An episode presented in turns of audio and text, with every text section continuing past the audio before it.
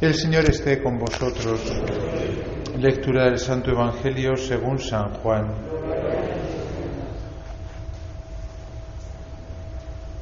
En aquel tiempo había una boda en Caná de Galilea y la madre de Jesús estaba allí. Jesús y sus discípulos estaban también invitados a la boda. Faltó el vino y la madre de Jesús le dice, no tienen vino. Jesús le dice, mujer, ¿qué tengo yo que ver contigo? Todavía no ha llegado mi hora. Su madre dice a los sirvientes, haced lo que él os diga. Había allí colocadas seis tinajas de piedra para las purificaciones de los judíos, de unos cien litros cada una. Jesús les dice, llenad las tinajas de agua. Y las llenaron hasta arriba. Entonces les dice, sacad ahora y llevadlo al mayordomo. Ellos se lo llevaron. El mayordomo probó el agua convertida en vino sin saber de dónde venía. Los sirvientes sí lo sabían, pues habían sacado el agua. Y entonces llama al esposo y le dice, todo el mundo pone primero el vino bueno y cuando ya están bebidos el peor. Tú en cambio has guardado el vino bueno hasta ahora. Este fue el primero de los signos que Jesús realizó en Caná de Galilea. Así manifestó su gloria y sus discípulos creyeron en él. Palabra del Señor.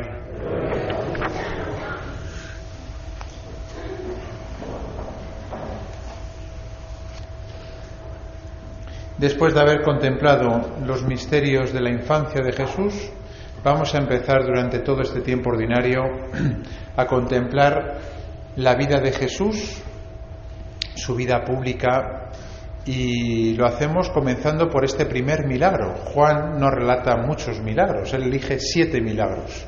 Siete es un número de perfección en la Biblia. A la Biblia le gusta mucho lo de los números.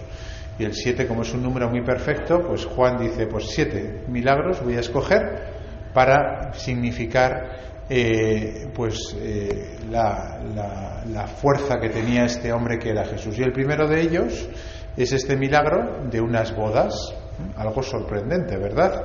Jesús iba a las bodas, Jesús y sus discípulos y su madre también, lo cual ya de entrada nos da a entender que Jesús no era una persona aburrida.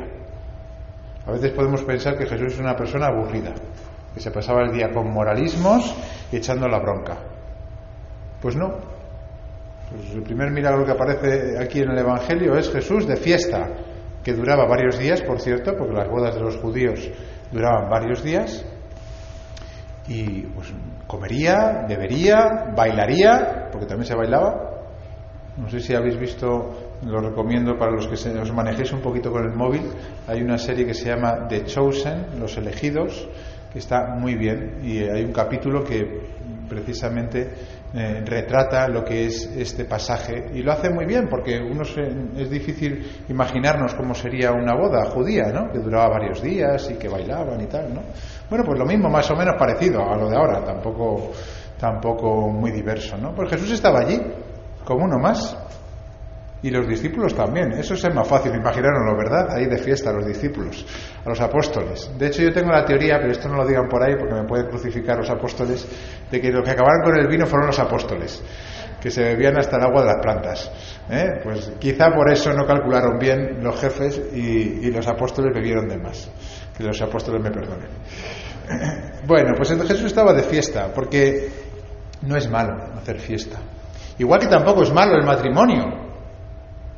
No, es que la iglesia y el sexo, no, es que claro, es que la iglesia, pues respecto a todas esas cosas, pues es mejor ser cura y ser virgen y ser consagrado porque todo lo que tenga que ver con el sexo es malo. Pues no, pues no, si el sexo lo ha creado Dios. Si lo ha creado Dios. ¿Cómo va a ser malo si lo ha creado Dios? A veces como que tenemos reflexiones un poco tontas, ¿no? No, no, no quiero ir al cielo porque estoy muy bien en la tierra, porque a saber que, me, que será el cielo. Pero si te gusta la tierra que la ha creado Dios, ¿cómo no te va a gustar el cielo? ¿Qué es mejor? Porque no hay pecado. Lo mismo pero sin pecado. El sexo no es malo. Ahora bien, claro, si el sexo lo utilizamos a nuestro antojo, a nuestro antojo, tanto para bien como para mal, tanto mucho como poco, pues, pues no, hay que, hay que utilizarlo pues en el marco en el que Dios lo ha concebido, lo ha pensado, que es en el matrimonio, como signo de amor de los esposos, abierto siempre a la vida, a los hijos, ¿no? Bueno, pues tampoco tiene ningún problema Jesús Y por eso está ahí en una boda celebrando el amor humano que Él ha creado y que Él bendice. Y por eso el sacramento del matrimonio es eso, un sacramento. Una realidad que Él ha creado y que luego cuando llega Jesús eleva a la categoría de sacramento, es el único sacramento que estaba antes que Jesús, porque pertenece al orden de la creación. Por eso el sacramento del matrimonio tiene sus peculiaridades, por cierto. Que muchas veces decimos, ¿por qué se casa por la iglesia si no tiene fe? No hay que tener fe para casarse por la iglesia. Hombre, está mucho mejor si tiene fe. Pero un bautizado, si está bautizado, aunque no tenga fe, debe casarse por la iglesia. Precisamente por esto, porque es algo que está inscrito en la creación. Y siempre y cuando se cumplan pues las, condiciones de un matrimonio, hombre y mujer, eh, amor exclusivo y abierto a la vida, indisoluble, pues se puede casar, aunque no tenga mucha fe. yo caso parejas que no tienen mucha fe, pero lo que hay que dejar claro es esto, ¿no? Un hombre y una mujer unidos en matrimonio para siempre y abiertos a la vida. Entonces se pueden casar, porque pertenece al orden de la creación. Ahora bien, Dios le da una fuerza especial convirtiéndolo además en un sacramento. Y por eso estaba Jesús ahí, para bendecir y para elevar ya el matrimonio a la categoría de sacramento. Bueno, pues en esa fiesta, ¿no? En ese momento de diversión, de repente, pues un drama. Pues no hay vino. Para nosotros nos puede parecer una broma, pero no, no, era una broma. Para los novios, para los esposos, el que de repente, pues eh, se fuese todo al traste porque no hay vino. ¿no? Pues, igual que en, la cultura española, pues la cultura eh, eh, semítica, ¿no? Pues el vino en todo el mar Mediterráneo es importante para una fiesta y no hay fiesta sin vino, pues claro, hubiese sido un drama, ¿no? Y la Virgen que estaba en todo, lo cual es muy interesante, porque la Virgen no hace falta que le digan nada. No aparece en el Evangelio que fuese el novio, el esposo, el mayordomo a decirle nada a la Virgen. Ella misma se percató del problema. Y eso es que eso es una madre, ¿no? que se entera de todo. Pues ahí está la Virgen enterándose de todo. Hay veces que sufrimos en silencio porque creemos que nadie nos, nos, tiene en cuenta, que Dios nos ha olvidado. Pues mira, Dios te ha podido olvidar, que no, que no, pero la Virgen sí que no te olvida. La Virgen sí que te está mirando y te está diciendo, ay madre mía, que se le acaba el vino, que no tiene vino para vivir, que le faltan las fuerzas, que ya no tiene ganas de nada, que se le hace la cruz demasiado pesada, que está a punto de, venirse abajo. La Virgen se entera de todo, es que es una madre y ejerce de madre. Si no era madre de, de, estos esposos y ya estaba al quite, y entonces la Virgen que interviene, interviene de motu propio, ¿eh? Porque ella quiere, nadie se la ha pedido. Pero viendo una necesidad, no puede dejar la Virgen con su corazón, como una buena madre, de intentar ayudar. ¿Y cómo lo hace? Pues recurriendo a quien sabía que podía ayudar, a Jesús. Y le dice, y esto es un modelo de petición, oye, no tienen vino. Jesús, no tienen vino. Expone, no obliga, no, no amenaza, no chantajea, no tienen vino. Le plantea la situación. En nuestra oración cotidiana deberíamos hacer igual. Señor, no tengo fuerzas. Señor, me es muy pesada la cruz. Señor, no entiendo nada. Señor, eh, exponer las cosas con sencillez, con humildad. No callárnoslas tampoco, por falsa humildad. Tampoco lo contrario. Señor, si no me concedes esto, no puedo. No. Exponer. ¿No? Exponer. Señor, tú lo sabes. Yo te lo expongo con sencillez, con humildad. Lo sorprendente es la respuesta de Jesús. Jesús no la llama María ni la llama madre, le dice un término muy raro que es mujer. Mujer, es verdad que María era una mujer, pero era su madre. En todo caso la llamaría por su nombre, pero llamarla mujer. Mujer, ¿qué tengo yo que ver contigo? Todavía no ha llegado mi hora. Esto es lo que dicen ahora de un zasca. Esto es un buen zasca de Jesús un zasca de Jesús. ¿Qué cara pondría la Virgen? ¿Qué sentiría la Virgen en ese momento? Primero, no me ha llamado madre, no me ha llamado, me llama mujer. Y luego dice que qué tengo que ver yo contigo, ¿qué tengo que ver contigo? Eres mi hijo, eres mi hijo. Todavía no ha llegado mi hora. Una aparente negativa, ¿eh? Casi podríamos decir un poco, no sé, cierta lejanía, ¿no? Primer acto de la vida pública de Jesús y Jesús se aparta de su madre de una manera que a la Virgen, hombre, algo desconcertada le debió de dejar. No creáis que la Virgen es, pues, mm, no sé, una mujer sin sentimientos, todo lo contrario. O sea, si es capaz de darse, de empatizar con los novios, pero era una mujer que, que sentía, sabía sentir con los demás y por tanto tenía sentimientos muy vivos. Ahora bien, ella era consciente de que su hijo era el Hijo de Dios. Y por tanto ella siempre está atenta a lo que Dios le quiere decir en cada momento y que siempre está por encima de sus expectativas, ¿no? Por encima de lo que ella podría pensar que su hijo le hubiese dicho, sí, madre, ahora mismo voy y hago un milagrito. No, mujer. El término mujer, así de entrada, recuerda a Eva, ¿verdad? que es la madre de todos los vivientes, la mujer con autonomasia. Y ese diálogo, ¿verdad?, entre Jesús y la Virgen nos recuerda el diálogo entre Adán y Eva, ese el diálogo en torno a un deseo que tenían, ¿no?, de, ser más, ¿no?, que acabó con un pecado, el gran pecado original que a todos nos ha afectado. Bueno, pues ese diálogo parece que Jesús lo quiere reproducir, pero ya no entre Adán y Eva, sino entre él, el Adán perfecto, y María, la nueva Eva, que la llamarán los padres de la Iglesia. Es un diálogo muy paralelo, y por eso Jesús quizá le llame mujer. Y la Virgen responde de una manera perfecta.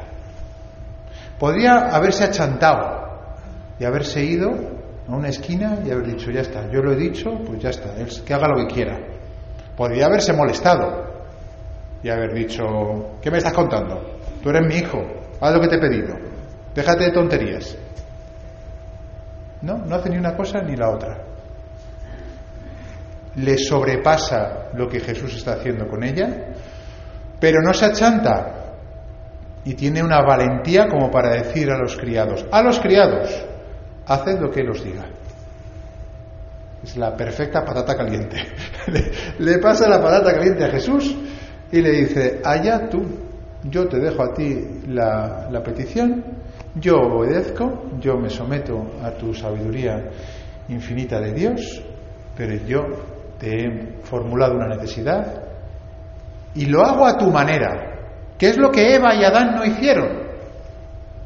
Porque los problemas de la vida Dios no nos los quita. Crisis en la adolescencia, crisis en el noviazgo, crisis en el matrimonio, crisis en el sacerdocio, crisis en la iglesia, crisis en la familia. El Señor no va quitando los problemas. No, como eres cristiano ya no sufres problemas. No, no, no, no. Tenemos los mismos problemas. Ahora bien, la novedad es que los solucionamos con Dios, siempre de la mano de Dios, siempre de la manera en que Dios quiere que lo solucionemos, no de nuestra manera. Porque si lo hacemos a nuestra manera, lo de Adán y Eva, tenemos un drama. Si lo hacemos a la manera de Dios, tenemos lo de hoy. Pues el primer gran milagro.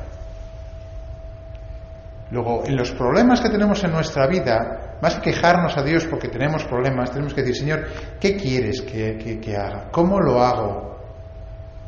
Dímelo, para hacer lo que tú me digas, que es lo que la Virgen tiene como lema. Y mucha gente, muchos sacerdotes, por ejemplo, se han puesto esto de, de lema sacerdotal, haced lo que Él os diga, que es muy bonito ponerlo en el papel, pero luego es muy difícil cumplirlo, porque hacer lo que Dios nos pide a veces es difícil. porque supone que, pues, pues, supone pues morir a nosotros mismos. ¿Y qué es eso de morir a nosotros mismos?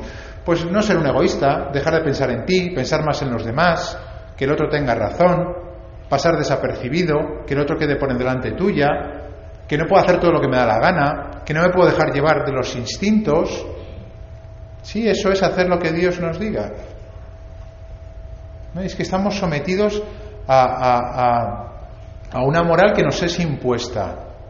Bueno, si, si alguno piensa eso, que estamos sometidos los cristianos a una moral que nos es impuesta, es porque en el fondo no tenemos una relación personal con Jesús. Porque si alguien hace las cosas obligado, pues hombre, eso no está bien. Hay que interiorizar las cosas. A veces puedes no entender del todo y fiarte de Dios.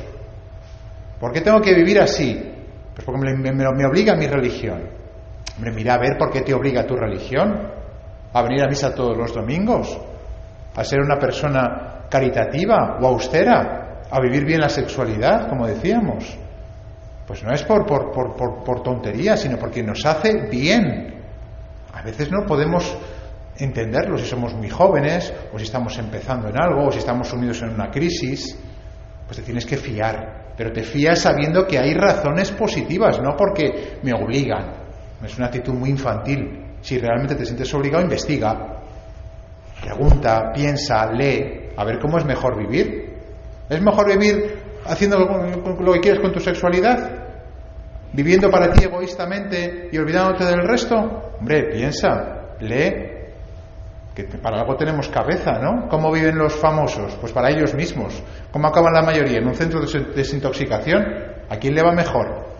A los santos, que se olvidan completamente de sí mismos, que viven para los demás. Madre Teresa de Calcuta, por ejemplo, por poner un ejemplo conocido por todos, que no tienen vida para ellos mismos. Y no hay que ir a los santos, ¿eh? Que a veces nuestros padres y nuestros abuelos han vivido completamente olvidados de sí mismos y eran más felices que nosotros, que somos muy modernos, ¿eh? estamos conectados con medio mundo mundial y somos, estamos tristes y amargados a veces. Lo utilicemos nuestra cabecita, ¿no? Para saber por qué vivimos como vivimos, ¿no? Seguimos con la escena. Jesús se queda con la situación. ¿Y qué es lo que hace? Esto es muy interesante. Él no tenía pensado hacer un milagro. Lo hace porque se lo dice la Virgen, porque de alguna manera se siente, no se siente, la Virgen le ha metido en un callejón sin salida. Y esto es muy interesante. A la Virgen hay que pedirle, hay que suplicarle, hay que decirle, Madre, mete a Jesús en un callejón sin salida, que me ayude, tú que estás al loro de todo lo que me pasa. Mete a Jesús en un callejón sin salida. La salida que sea la que Él quiera, pero que yo sea, que tenga la tranquilidad de que alguien se ocupa de mí, y esa eres tú, Madre. Y hay que pedirle a la Virgen así las cosas, ¿no? Cosas importantes, ¿no? De nuestra vida. Que seas, que tenga la conciencia de que tú estás ahí detrás. Y Jesús le dice a los sirvientes, llenad las tinajas de agua. Esto a nosotros nos parece muy bonito, ¿eh? Pero eran tinajas de 100 litros. Imagínense lo que era una tinaja de 100 litros para transportarla, para moverla, para llenarla del pozo, que no es que hubiese aquí el canal de Isabel II, ¿eh? Llenar seis tinajas de 100 litros cada una. Los sirvientes estarían mofándose de Jesús, riéndose en su cara. Este tío está loco perdido, ya no lo habían dicho. Solamente hay que ver cómo beben los, sus apóstoles para, para pensar cómo está el jefe. Está grillado perdido. Se reirían de él como se ríen de ti tantas veces que haces lo que Dios te pide. Se ríen de ti. Porque lo que haces es aparentemente, pues eso, tonterías, ¿no? Vas a misa los domingos, tú, en el siglo XXI, vas a misa los domingos. Tú lees la Biblia, porque ya te he dicho a ti la Biblia, que la Biblia es palabra de Dios, pero si eso lo han escrito cuatro interesados para sacarte las, las, las perras. Tú, que, das tu dinero, tu dinero, que te ha costado a ti tanto, lo das a los demás, pero bueno, haz como todo el mundo, que defrauda Hacienda. Y la gente se ríe de los cristianos porque vivimos lo que Dios nos dice, porque hacemos lo que Él nos manda, como los sirvientes. Se reían de Jesús seguramente, seguramente, o sea, lógicamente, podemos imaginarnos, ¿no? Ahora bien, cuando llevan esas seis tinajas o 600 litros ¿no? de agua al mayordomo, que no sabía de dónde venía y por tanto era una voz autorizada, dice, este es el mejor vino. O sea, la fiesta a partir de entonces fue más grande. Y eso es lo que deseamos en nuestro corazón. O sea, cuando vivimos como cristianos, no vivimos como cristianos para amargarnos la vida. Ninguno de nosotros tiene la intención ni el deseo de apuntarse a un club donde va a sufrir más. Lógicamente, lógicamente. Si somos cristianos es porque creemos que nos va a ir mejor. Y Jesús nos lo promete. Y el vino bueno viene al final. Porque con 20 años, pues es muy fácil ser Instagramer, es muy fácil ser famoso, es muy fácil hacer lo que te da la gana, Pero ¿qué pasa con los 40? ¿Y qué pasa con los 50? ¿Y qué pasa con los 60 años? Todos esos que eran famosos a los 20, ¿dónde están? Algunos se suicidan, otros se amargan la vida, otros como pasa en, el, en la gala de Hollywood, que a mí me, impresiona mucho, tienen que ir con un cartel poniendo quién es su nombre, porque de tantas operaciones estéticas se han deformado el rostro y no saben ni los medios de comunicación quién es ese famoso que está en la alfombra roja. O sea, es, la prueba más, más dramática, ¿no? del quererme. Que antes me queríais y ya nadie me quiere. Por mucha operación estética que me haga ya no saben ni quién soy. Y pasan de ellos, claro, porque son viejos y se hacen las fotos a las guapas jóvenes. Nosotros trabajamos para ser felices aquí, en la tierra, también en el cielo, por supuesto, y sobre todo en el cielo, porque hay cosas que el Señor no nos puede dar aquí en la tierra. Eso se lo dice la Virgen a Bernardita, ¿no? No te podré hacer aquí feliz del todo en la tierra. Pero por supuesto que somos más felices aquí en la tierra que el resto de personas si vivimos como Dios nos dice, claro. No nos apuntamos a, a ser cristianos para amargarnos la vida.